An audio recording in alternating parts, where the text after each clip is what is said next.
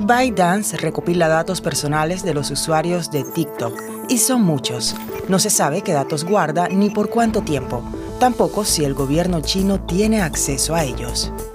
A comienzos de 2023 actualizó su directiva de protección de datos. Al aceptarla, los usuarios autorizan el almacenamiento de información de perfil, contenidos del usuario, mensajes directos, contactos, información de ubicación, información de compras, duración y frecuencia de uso, encuestas, sondeos y campañas publicitarias, datos del dispositivo y de conexión a la red y muchos más.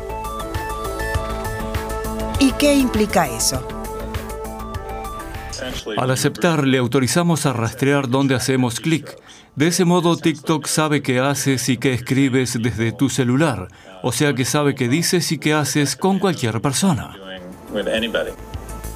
Es decir, si ingresamos en la plataforma, permitimos a TikTok leer y ceder nuestros datos. Los usuarios no tienen forma de eludirlo. Por supuesto, también otras plataformas como Facebook, Instagram y YouTube recopilan datos. Entonces, ¿cuál es la diferencia con TikTok? No sé si TikTok recopila más datos, pero considero que representa una amenaza existencial para Occidente mayor que los actores tecnológicos tradicionales, porque estos recopilan datos para ganar dinero. En ese sentido, no son una amenaza para la seguridad nacional, lo son para la privacidad, para la salud mental o para unas elecciones porque divulgan información falsa. Pero su intención es monetizar los datos around monetization of that violation of privacy.